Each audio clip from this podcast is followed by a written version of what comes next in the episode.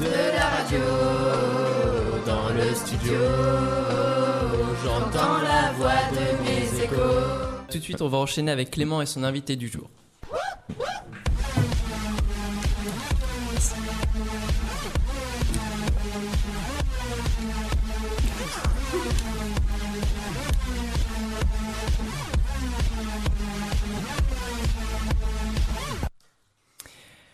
Bonjour, vous êtes bien sur Radio de Bessan FM. Clément, à toi, présente-nous les entreprises s'engagent. Bonjour à tous. Euh, donc c'est Clément sur la matinale originale. Je suis en compagnie de Steve de la cave du Perche à Margon. Steve, pouvez-vous présenter votre entreprise bien connue des fins connaisseurs du vin? Tout à fait, oui. Donc euh, bonjour à tous. Alors, euh, donc nous, nous sommes à Margon, donc juste à côté euh, de Lidl que tout le monde doit connaître. On, a une sélection de vins à travers toute la France et un petit peu à travers aussi les vins du monde. Notre but, c'est de présenter vraiment une sélection de vins très fins et raffinés, des vins qu'on ne peut pas trouver forcément partout. On va les chercher à travers toute la France. On va directement rencontrer les vignerons et faire des échanges et créer vraiment des liens assez particuliers, ce qui permet à la plupart de nos clients justement de rencontrer euh, nos vignerons qui viennent des fois même jusqu'à domicile. C'est le cas notamment bientôt euh, où on reçoit un vigneron de Chablis. Donc euh, j'invite d'ailleurs tous ceux qui nous écoutent à ne pas hésiter à passer. Et dans cette cave, vous faites que du vin? Alors, on est très diversifié. C'était d'ailleurs mon but euh, quand je suis arrivé il y a 4 ans pour aider à de Français. C'était, on a rencontré aussi énormément de whisky, de rhum, récemment beaucoup de bière, plus de 100 références de bière, donc c'est quand même pas mal. On a aussi tout ce qui est un peu gastronomie. On s'est consacré vraiment sur le terroir, sur euh, tout ce qui va être fait en effet dans notre région, notre belle région, et c'est vraiment varié. Donc ça comprend la Beauce et le Perche, Qu'est-ce qu'on peut faire aussi Tous les eaux de vie traditionnelles que les gens aiment, évidemment, hein, les eaux de vie de fruits, les eaux de vie de grains. Donc il y en a vraiment pour tout le monde. D'accord. Et quelle est votre fonction dans cette entreprise? Alors moi je suis euh, issu de la restauration, donc je suis sommelier et je suis un sommelier conseil. Donc je suis là pour euh, vraiment aiguiller les gens à travers euh, ce qu'ils recherchent, ce qu'ils veulent accorder au niveau euh, de leur plat, parce que souvent ça va arriver, ça va être la période de Noël, on se demande toujours comment accorder son plat euh, correctement avec le bon vin, sans que ça soit trop lourd ou obligatoirement euh, trop difficile pour les gens qui sont pas initiés. Donc c'est là mon but, c'est de former les gens, former la jeunesse aussi, parce qu'il y a énormément de gens qui sont en demande, et permettre aux gens de découvrir le vin de façon assez accessible. Comment arrivez-vous à gérer le stock de la cave du Perche? Alors le stock, évidemment, c'est le nerf de la guerre, comme on me dit toujours. le plus dur de, pour gérer le stock, c'est surtout par rapport aux demandes, puisque beaucoup de gens en fait vont vouloir telle ou telle référence qui va être plus accessible. Donc euh, ce qu'on appelle les entrées de gamme, qui vont être des vins faciles, gourmands pour tous les jours. Donc ce qui va le plus tourner, donc c'est vraiment là-dessus qu'on se concentre. Et après, en effet, il faut faire des beaux vins pour les événements, donc les périodes comme j'en parlais justement de Noël qui vont arriver. Euh, comme vous l'avez dit tout à l'heure, nous savons que chaque année vous invitez vos producteurs à présenter leur vin. J'imagine que ça doit donc créer beaucoup de liens. Oui, tout à fait. À ce niveau-là, on est vraiment très proche des producteurs. Surtout en ce moment, vous prenez la Bourgogne, qui est une région qui souffre énormément parce que ils ont eu cinq années où ils ont ils ont eu plus de pertes en fait que de rendement. Donc, ce qui fait que à ce niveau-là, c'était très compliqué pour eux.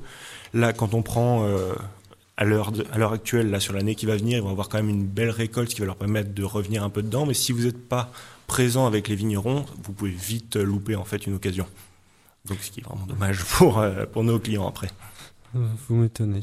Euh, depuis lundi, on reçoit les partenaires du lycée qui s'engagent contre le décrochage scolaire. Selon vous, comment expliquer le décrochage? Ça peut être beaucoup de facteurs. Ça peut être euh, personnel, on peut avoir des problèmes de famille, on est tous passés par là. Ça peut être euh, tout simplement qu'on se retrouve pas dans dans les cours dans les cours actuels des fois ça peut être ça. C'est quand on n'a pas encore choisi sa voie. Personnellement moi j'ai fait euh, deux secondes. Donc je sais que et même au bout de la deuxième je savais toujours que c'était pas ça que je voulais faire. Donc après je me suis en effet concentré vers une formation professionnelle à partir de ce moment-là. Dès que j'ai commencé la restauration là je suis passé de notes, on va dire, qui étaient à 8 de moyenne, à 17 et premier de la, promotion. Donc, euh, une fois qu'on trouve euh, sa vocation, on peut facilement euh, s'y impliquer. Premier, c'est plutôt pas mal. Ouais. Donc, pourquoi parrainer un de ces jeunes? Pour l'aider, pour lui montrer justement qu'il y a autre chose qui existe justement que les circuits traditionnels. Personnellement, je sais que ça peut, on peut aussi avoir des problèmes euh, dans sa famille, des choses qui peuvent être très difficiles. On peut pas parfois en parler. Et ce qui fait du bien, c'est de travailler. C'est quand vous allez au travail, vous focalisez sur votre travail, sur ce que vous avez envie de faire, et vous oubliez en général tout ce qu'il y a autour. Et ça vous permet justement des fois de souffler un peu quand c'est un peu compliqué. Et que pourrait faire un décrocheur dans votre entreprise? Oh, Beaucoup de choses. Moi, je vois, on prend à peu près trois stagiaires par an du lycée Rémi Bello. Et en général, au niveau de la formation, ils ressortent tous euh, vraiment ravis, heureux. Ça leur montre quelque chose de différent. Et à tel point que même ils ressignent en général pour les autres formations. Ils ressignent carrément Et ils ressignent pour, pour les autres stages. Super. Bah, merci beaucoup, Steve. Est-ce que vous avez quelque chose à rajouter, quelque chose à dire? Ou euh, tout à. Oh, bah juste, vous êtes tous les bienvenus à la cave du Perche, hein, que ce soit pour un petit cadeau, un gros cadeau, juste pour se faire plaisir. Pour se faire plaisir, ça va être pas mal. Euh, est-ce que je peux vous poser des questions Bien sûr, avec plaisir.